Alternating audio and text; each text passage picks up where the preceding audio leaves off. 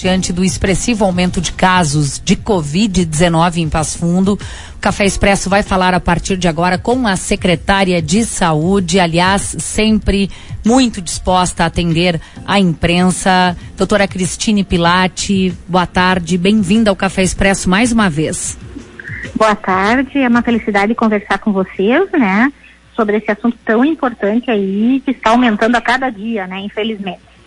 Aumentando o número de casos, aumentando a nossa preocupação. Secretária, como é que se explica esse aumento considerável no número de casos em Passo Fundo? Nós temos, nós temos dois fatores importantes aí, inclusive um é o comportamental, né, as festas de final de ano, e o outro fator é a cepa Omicron, então que está circulando novamente na nossa cidade. Podemos afirmar então, secretária, porque na última vez que nós conversamos ao vivo aqui no Café Expresso, a senhora colocou um certo receio eh, de afirmar por não haver testes com esse resultado. Há uma mudança, então. Temos a confirmação da Omicron em Passo Fundo? Nós temos um caso, Thaís, que foi a um laboratório particular né, uh, encaminhado do Estado, ainda nós estamos com um atraso bastante grande dos testes. Nós temos 1.282 testes em análise e quase uma semana de atraso destes testes de entrega. E tivemos então essa semana uma confirmação de um caso que foi encaminhado via laboratório particular em São Paulo. Tá certo. Então, a partir deste caso, a gente imagina que outros uh, também venham a se confirmar. Secretária, com certeza, esses com testes, certeza. esses testes que estão aí represados lá no, no, no, laboratório, no LACEN, eles podem também identificar a variante, confirmar a variante Ômicron?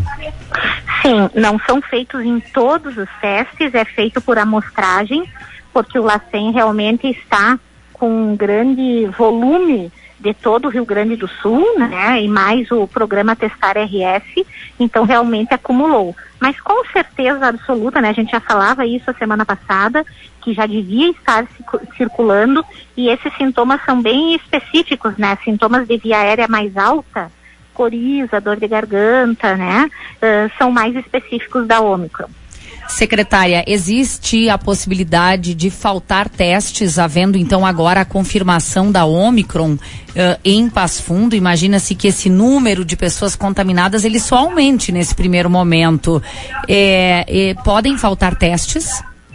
Nós estamos bem preparados. Uh, te, é, temos uma quantidade bem grande de testes na cidade, cerca de quase 8 mil, e também fizemos uma aquisição, o edital foi aberto hoje, né? Nós tínhamos preparado já esse edital uh, há uns 10 dias e vamos adquirir mais 15 mil testes.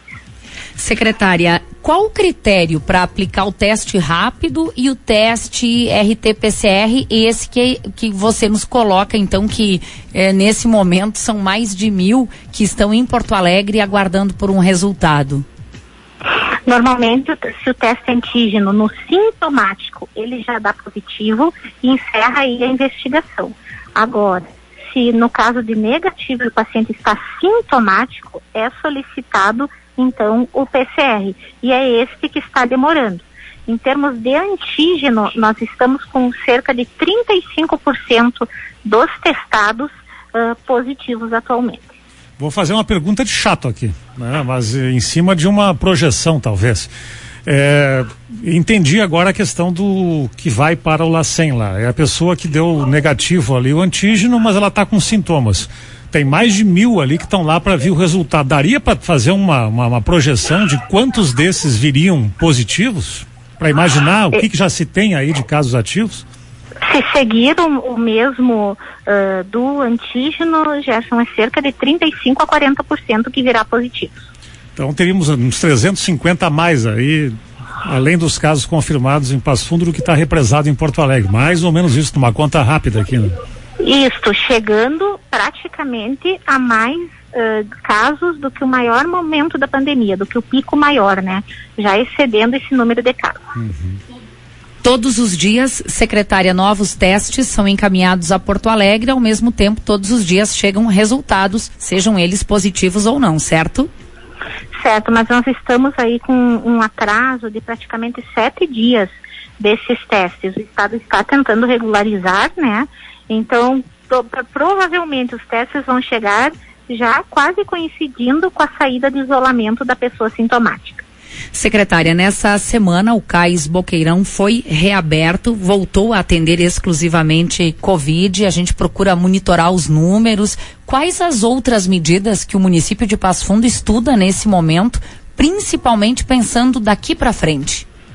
Nós tomamos várias medidas com o grupo técnico da secretaria, Thaís. Uh, Uh, inclusive, estamos programando uma abertura possivelmente para amanhã. Estamos fazendo toda a logística hoje desse processo de mais do, dois pontos de atendimento: uh, a unidade do Santo Antônio da Pedreira e a unidade de saúde do Nonoai. Então, vão ser abertos para atendimento Covid e testagem.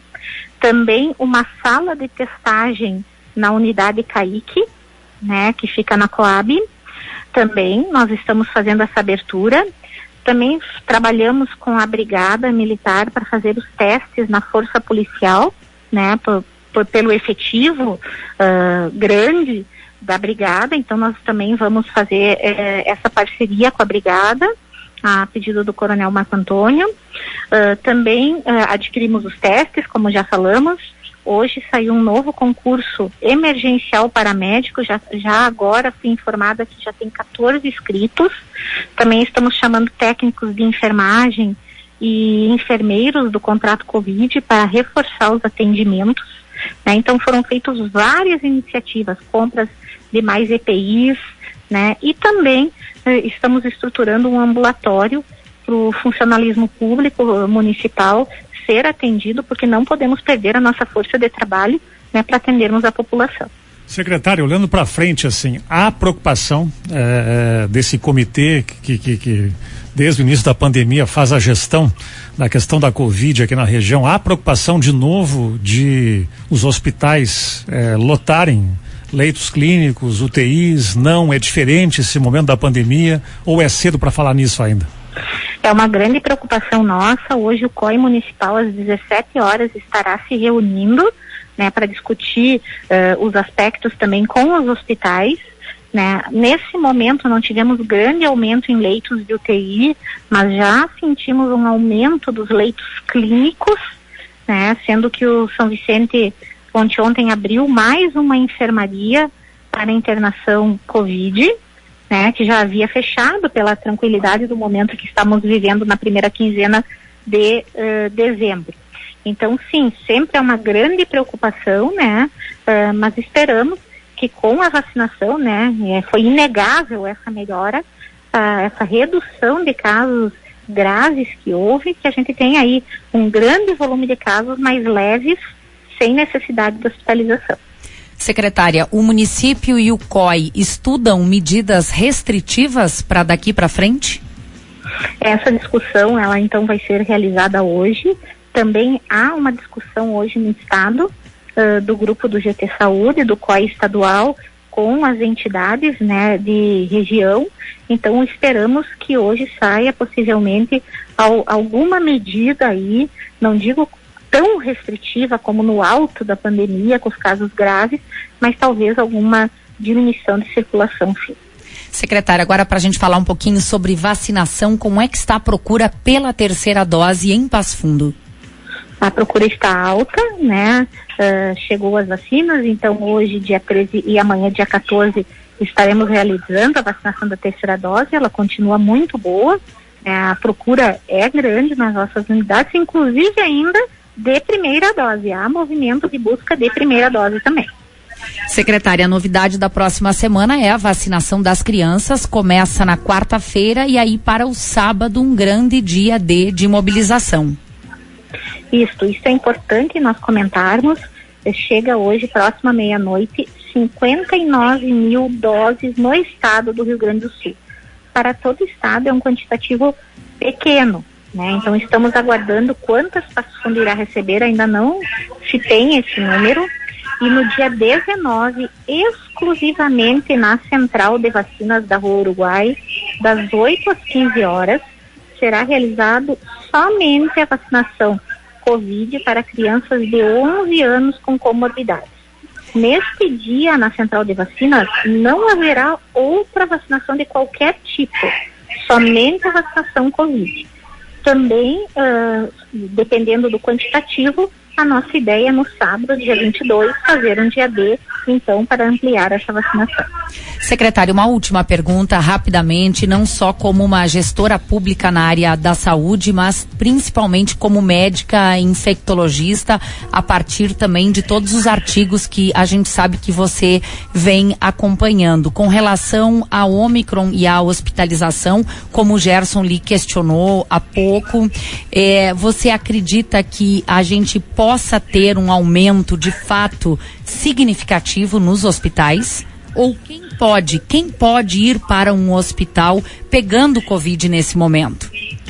O que estamos vendo, né, comparando com outros locais do mundo, são pessoas aí sem o esquema vacinal, geralmente, e com bastante comorbidade, né, pessoas idosas com muitas comorbidades. Isso aconteceu, inclusive, essa noite. Né, nós encaminhamos para UTI uma senhora de 87 anos, vacinada sim, mas com muitas comorbidades. Ela tinha quatro comorbidades. Então sempre há o risco, né? Com esse aumento muito grande da curva, sempre há o risco de pessoas mais frágeis fiquem doentes. Esperamos que não, esperamos que siga o restante dos locais, que sejam a grande maioria em casos leves, mas a gente sabe que pode existir essa pressão na comunidade sim, e pessoas mais idosas, né, e com comorbidades acabem ficando doentes gravemente. Tá certo. Secretária, mais uma vez, muito obrigada pela sua participação, pelas informações aí que eh, você e sua secretaria têm nos passado. Obrigada, bom trabalho. Um abraço a todos vocês e um bom final de semana que está chegando aí. Valeu, boa tarde, secretária.